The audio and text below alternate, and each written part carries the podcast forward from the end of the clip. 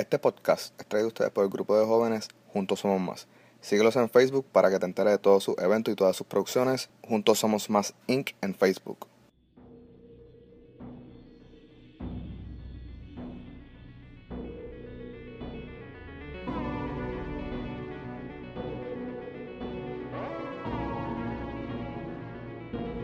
Bienvenidos y saludos a otro nuevo episodio de Al Momento de mi gente. Primero que nada quiero pedirle disculpas a todos los oyentes que la semana pasada vinieron a buscar un episodio nuevo y no lo había. Honestamente me encontraba súper enfermo y no tenía voz para grabar el episodio, so decidí esquipearlo eh, y esperar a sentirme mejor y tener la garganta un poco mejor para poder grabar. So, todavía honestamente me siento un poco jodido, pero ya, ya puedo hablar mejor, ya ya me escucho mejor. So, por eso esta semana decidí grabar el episodio. Y como quiera, de verdad tenía unas ganas bien grandes de por lo menos hacer un video eh, explicando cosas del podcast. Eh, pero de verdad no tenía voz, no, se iba, no iba a quedar bien. Y para hacer una porquería, mejor de verdad no hacía nada. So, disculpen el corillo que esperó el podcast la semana pasada y no llegó. Pero, dos buenas noticias para esta semana. Eh, bueno, me, me, me siento bien orgulloso porque el podcast entró en un país nuevo que en los seis meses que llevo haciendo el podcast no había llegado. Y ese país es Argentina.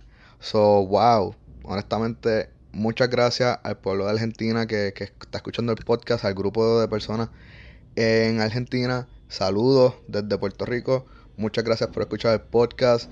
Espero que les esté gustando y nada, compartan los episodios que les gusten con sus compañeros y sus amigos y rieguen la voz, pero sobre todo bienvenidos a la familia de criminólogos como yo les digo. Espero que les gusten los episodios.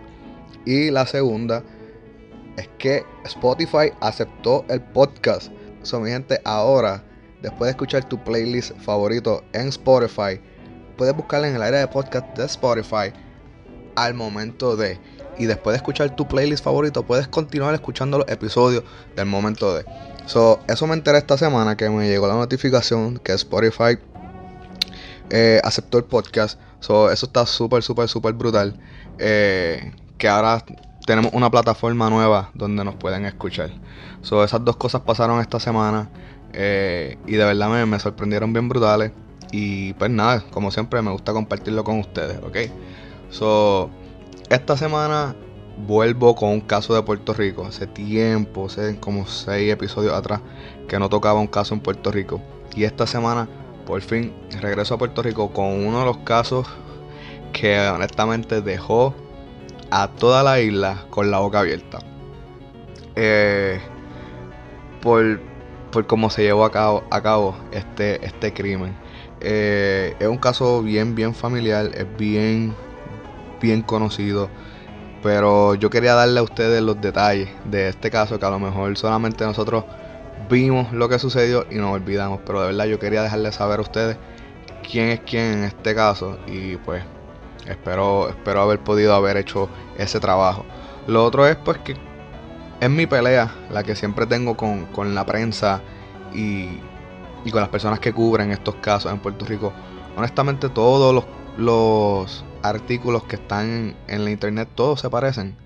Como que no, nadie como que entra bien profundo en la en el backstory de quién er, eran estas personas.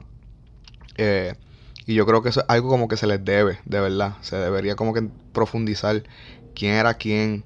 Y, y eso siempre falta en estos casos.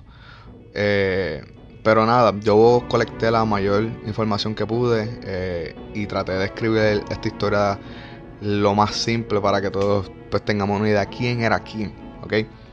So, esta semana vamos a conocer el caso de Shakira Sánchez Colón. Pero antes de comenzar con este caso, acuérdense por favor seguir la página de Facebook. No solamente la página de Facebook, ahora tengo una red social nueva. So, puedes seguir la página de Facebook y la página de Instagram al momento de. En las dos estoy subiendo un montón de videos y fotos súper, súper, súper creativas. Ok, eso es bien fácil. Puedes seguir la página de Facebook o puedes seguir la página de Instagram. A las dos estoy subiendo el mismo tipo de contenido. Lo importante es que lo comparta, ¿ok? Comparta para que así el podcast siga llegando a otros países o a diferentes personas, ¿ok? So, sigue la página de Facebook e Instagram al momento de. Y, acuérdate también seguir la página de los auspiciadores de este programa. Juntos Somos Más Inc. en Facebook, Meraki en Facebook para cualquier tipo de producto personalizado y al proyecto Felo. Sigue todo ese corrillo de personas bonitas que están haciendo un montón de cosas buenas por las comunidades de Puerto Rico, ¿ok? So, no se digamos y vamos a comenzar con la historia de esta semana.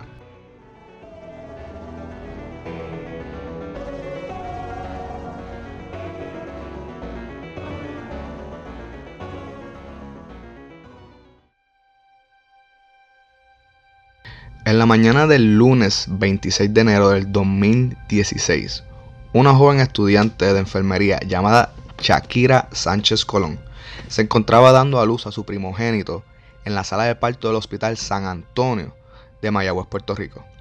Shakira dio a luz por parto natural a un sano varoncito. Shakira y Edwin, el padre del recién nacido, celebraron la llegada del nuevo integrante de la familia. La familia natural de Aguadilla, Puerto Rico, se regresaron al hogar, a lo que Shakira fue puesta en la sala de recuperación mientras su nuevo bebé fue puesto bajo el cuidado en el nursery del hospital y su padre, Edwin, se iría a trabajar esa noche. Toda la estadía en este hospital para la llegada del bebé de Shakira y Edwin va bastante normal. Pero esta historia es como sacada de una película de acción o de misterio, ¿ok? como todos los episodios del podcast, esto se va a poner peor, ¿ok? El 27 de enero, la siguiente noche, la enfermera practicante de turno, la cual no mencionaré por privacidad, pero su nombre está en las páginas, en los artículos donde eh, recopilé toda la información, entró al cuarto de Shakira como parte de su ronda nocturna. Esta cuando abrió la puerta del cuarto, la paciente no se encontraba en la cama, como se le ordenó posparto. Sin embargo, lo que la enfermera encontró fue un grotesco y extenso rastro de sangre que corría desde la cama hacia el baño de la habitación. Para la terrible sorpresa de esta enfermera, cuando persiguió el rastro de sangre, se encontró con el cuerpo sin vida de la recién madre, Shakira Sánchez Colón. Sin rastro de quién pudo haber sido el culpable de este asesinato, el equipo del Hospital San Antonio en Mayagüez reportó el crimen a la policía estatal. Esto sin antes todo personal de ese hospital entró a la sala dañando cualquier posible rastro de evidencia que se encontró en la escena del crimen. La joven Shakira, tristemente, fue madre de un niño por menos de 24 horas.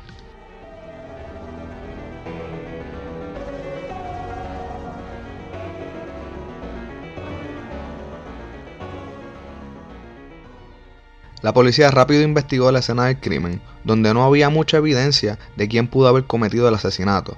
Lo que sí pudieron asumir fueron dos cosas. Que el arma que se utilizó fue un cuchillo por, la herida en el cuerpo de la, por las heridas en el cuerpo de la víctima. Estas fueron dos apuñaladas en el cuello y varias en el costado izquierdo. Y lo otro es que el ataque comenzó en la cama donde se encontraba descansando la joven madre. Luego fue arrastrada hasta el baño donde las apuñaladas continuaron. Y finalmente, en el baño, la joven madre se desangró hasta morir allí. Esa es la escena pintada en el cuarto de la joven madre. Lo que prosigue es lo más básico, en mi opinión, en un crimen. Es ver las cámaras de video a ver si se encuentra algo. Es como lo primero que, si yo fuese el encargado de, policía de homicidio, eh, yo creo que lo primero que a mí se me ocurriría es ver las cámaras. Eh, es como siempre digo, vivimos en una era tan tecnológica que nuestra, la nueva evidencia es toda tecnológica. Eh, rastros de, de cámara, eh, eh, de, de localización, fotos, videos, usos de tarjetas de crédito, todo eso es evidencia y es un lo que se le dice en inglés un digital footprint, una, una huella digital So, eso es lo primero que a mí se me ocurriría, ¿ok? Estos, estos fueron rápidamente a ver las cámaras, a ver si encontraban alguna pista sobre quién pudo haber estado por lo menos cerca de la habitación. Y para la sorpresa y honestamente, para la facilitación de este caso, tienen un video completo y una imagen de la cara de quien se convierte automáticamente en el primer sospechoso de este asesinato. Luego de tener el video, la familia es notificada del terrible crimen y para la policía, la primera persona de interés fue el esposo Edwin, pero este tenía un alibi. Un alibi es un, una persona, o un testigo, una persona que puede eh, dar fe que tú, de que tú estuviste con él y no estuviste en el sitio donde la policía o, o las personas piensan que tú estuviste. Eso es lo que se llama un alibi en inglés. Este tenía un testigo sólido y este es que estaba trabajando. Y esto es súper común eh, de pensar que fue el esposo o el novio eh, en la policía de pensar que una persona de interés. Y le explico, una persona de interés y un sospechoso son términos bien, bien diferentes para la policía, ¿ok? Una persona de interés no, no está tan presente en el radar de la policía. Eh. Per se no está ligado a la investigación como tal, ¿ok? Eh, pero un sospechoso, pues se le investiga, se le persigue para conocer los patrones que, que éste hace, se le cuestiona, se trae para cuestionar. Y es, el primero que está ahí para la policía. Una persona de interés pues, probablemente tenga algo que nos guste a la policía para investigarte, pero no es tan fuerte. Esas son las diferencias entre un sospechoso y, una persona de interés. ¿okay? So, la policía ni los familiares pueden identificar a la persona en el video, así que la policía recurre al próximo paso para poder identificar a esta persona. Y es haciendo el video público a la prensa nacional. Y recuerden, esto fue en el 2016. So que ya nosotros consumimos nuestra noticia a través de redes sociales. Y cuando ese video fue liberado, el pueblo de Puerto Rico se fue en un estado de pánico al ver la persona sospechosa del crimen, como hizo su llegada y su salida del Hospital San Antonio.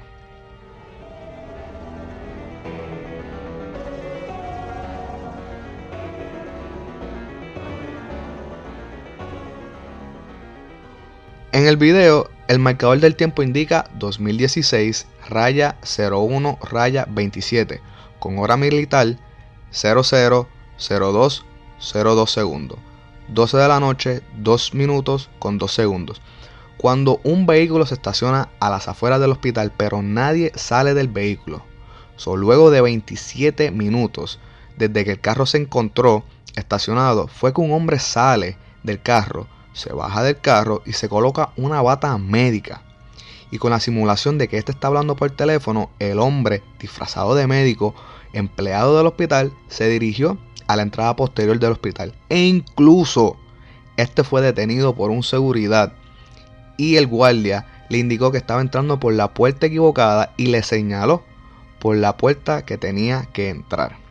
El hombre disfrazado de doctor continuó su marcha por todo el hospital, con una mano en el teléfono y con la otra tapándose la mitad de su cara.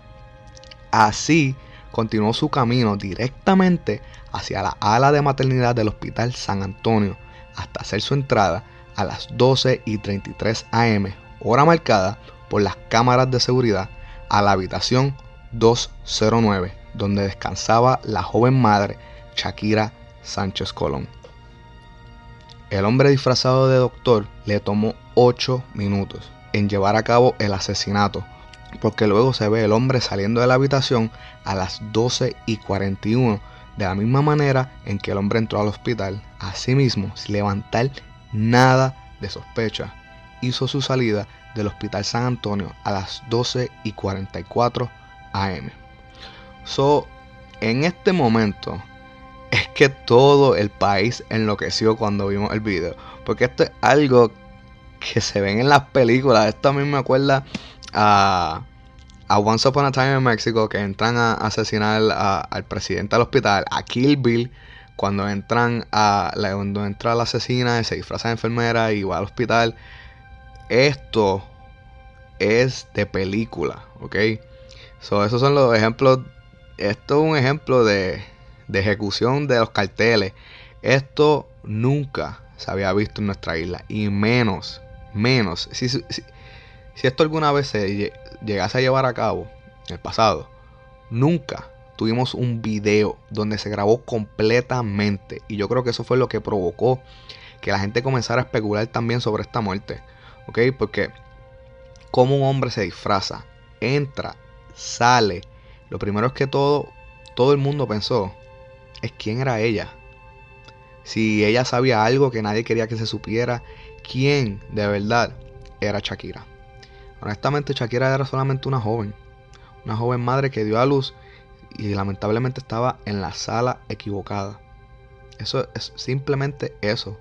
Cómo se llevó a cabo esta muerte tan, tan originalmente orquestada es lo que a todo el mundo le voló la cabeza. No solo eso, la evidencia completa de cómo se llevó a cabo, porque a lo mejor si se hubiese escrito eso, nadie lo creía, pero se vio completo. Obviamente voy a dejar el video eh, de las cámaras, voy a dejar el video enlace en la descripción del podcast y lo voy a dejar también en la página de Facebook con unas fotos adicionales. ¿ok? So, el video corrió todas las redes, todos los medios de prensa tenían un dibujo de algún parecido del hombre y el, el dibujo fue puesto en billboards, o sea, en los cruzacalles, en vías de tránsito del país. Esto lo que facilitó, esto fue lo que facilitó la identificación correcta sobre quién era el hombre disfrazado de médico por medio de línea anónima. Estos recibieron decenas de pistas de quién era el hombre, ¿ok? Dentro de las próximas 48 horas, en lo que el video fue liberado, la policía estatal dio con la casa de una de las personas que fue nombrada en esas líneas confidenciales. Y al llegar, lo primero que notaron en las afueras de la casa es que se encontraba el mismo vehículo Hyundai blanco que se vio en el video. La policía reportó que cuando se presentaron al hogar, el hombre voluntariamente salió de la residencia y sin ningún tipo de resistencia se entregó pasivamente a las autoridades. Allí fue encontrado junto a sus familiares un hombre casado y padre de una hija. En la residencia también se ocupó el cuchillo, o sea, el arma blanca con el que se llevó a cabo el crimen y la bata médica.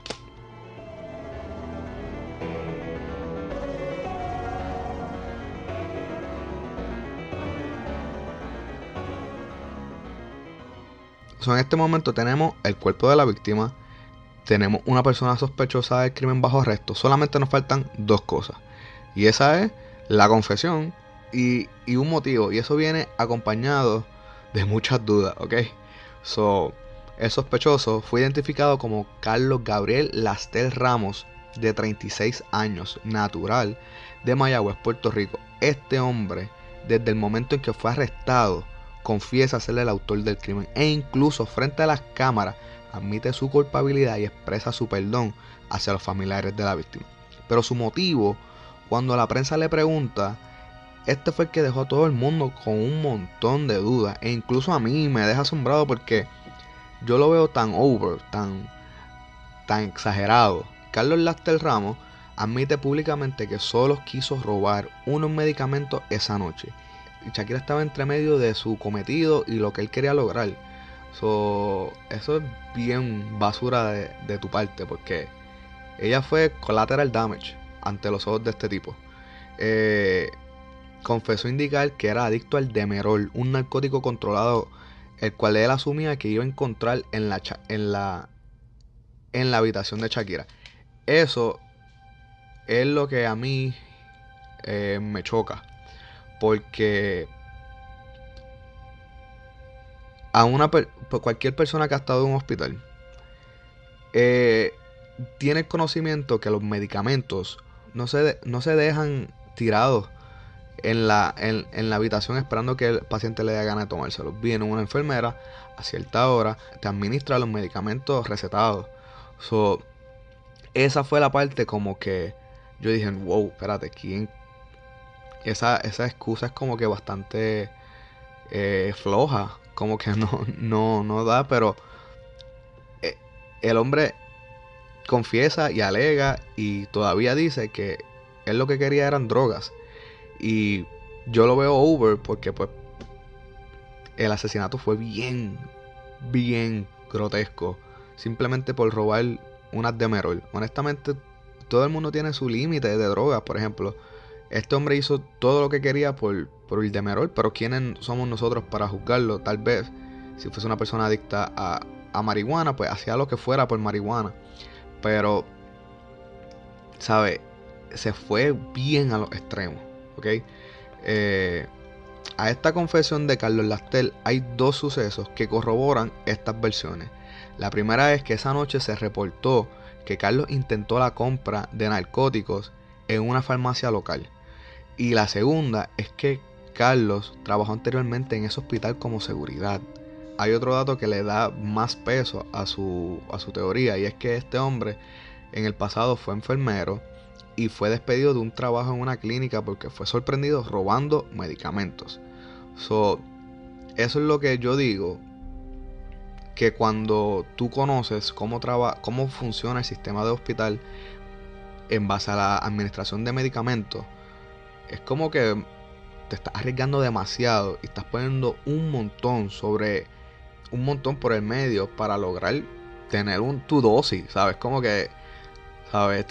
Estás poniendo, ese es mi problema con el caso. Todo lo que este hombre pone por el medio, ¿sabes? No solo sobre él, sino pone la vida de esta joven por el medio. Por coger un arrebato, es como que, cabrón, podía ir y capiar cualquier otra estupidez en, en cualquier punto en Puerto Rico. Y todos, todos eran felices, cabrón. Tú no, no tenías que matar a nadie y tu vida no se jodía así, ¿sabes? Ese es, ese es mi problema con este caso las tres ramos, es otra cosa que a mí me, jodió mucho es que en este caso a él le hacían un montón de preguntas frente a las cámaras y el tipo las contestaba. Este, él contestó que pues le pedía perdón a la familia, whatever, whatever, le preguntaron sobre unos racuños y no respondió, pero pues se puede alegar pues que la víctima enfrentó a su agresor, ¿sabes? Mano, una recién madre encontró su, su, su final frente de, un usuario que puso todo en la línea por, por su droga. Por su droga, ok. Este.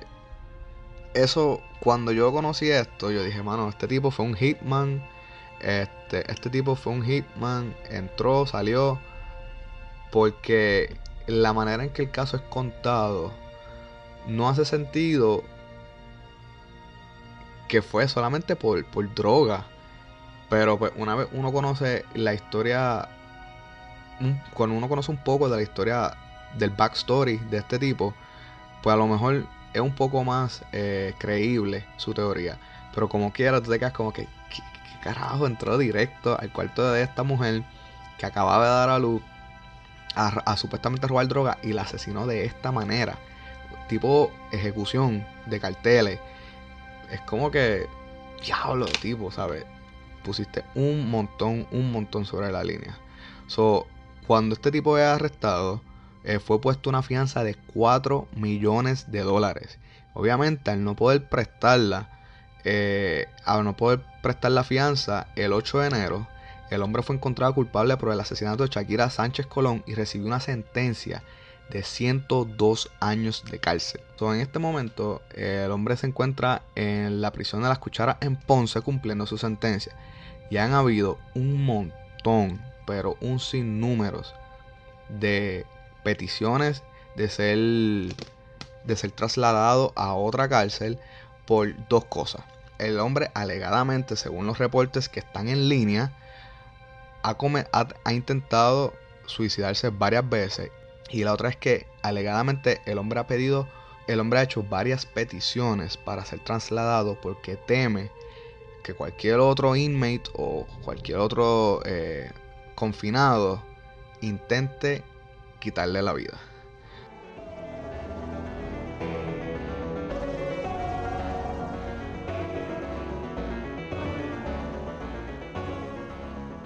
Ahí lo tienen mi gente, el caso de esta semana la, trágica historia de la joven Shakira Sánchez Colón, un caso súper notorio en Puerto Rico y honestamente es súper notorio y súper conocido por el por el, el, video que de verdad corrió todas las redes.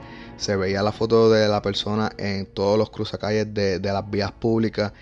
Y nosotros en la isla honestamente no nos creíamos cómo ese crimen se llevó a cabo eh, un caso bastante cortito, lo sé, pero honestamente es como siempre les digo, me he encontrado con muchos problemas a la hora de hacer un caso de Puerto Rico por la falta de historia, ¿sabes? La falta de, información que no la hay como yo quisiera contarla. Decir quién era ella, qué hacía ella, todo eso. Eh, pero, pero dentro de todo les quise contar lo más necesario. Honestamente, Shakira no era nadie de un profile bastante grande de que sabía algo, era esposa de, tal persona. No, nada de las especulaciones que se llevó a cabo luego de que el video fuese liberado eran ciertas. Era una joven madre, estudiante de enfermería en Aguadilla y pues mm, tuvo una muerte trágica a manos de una persona que su adicción pudo más que él. So, y él pues también era una persona que por lo que se por lo que pudimos conocer era una persona que venía luchando con su adicción por mucho mucho mucho tiempo y pues lamentablemente su adicción pudo más que él a nivel de que pues quitó una vida y no solamente una, quitó la de él porque esa persona no va a salir de la cárcel nunca.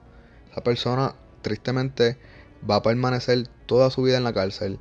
Eh, arruinó la vida de ese pobre niño que honestamente pues arruinó la vida de un niño, arruinó la, vida de, familiares cercanos a ella y sobre todo también la de su familia, porque era un hombre casado con una hija y las adicciones son bien terribles y es bien lamentable el final y lo que este hombre pues llegó hasta hacer en cuestión de, sus adicciones. Pero de nuevo, son cosas que nosotros escuchamos y no, nos cre no los creíamos, pero pues el hombre sí estaba luchando con una adicción.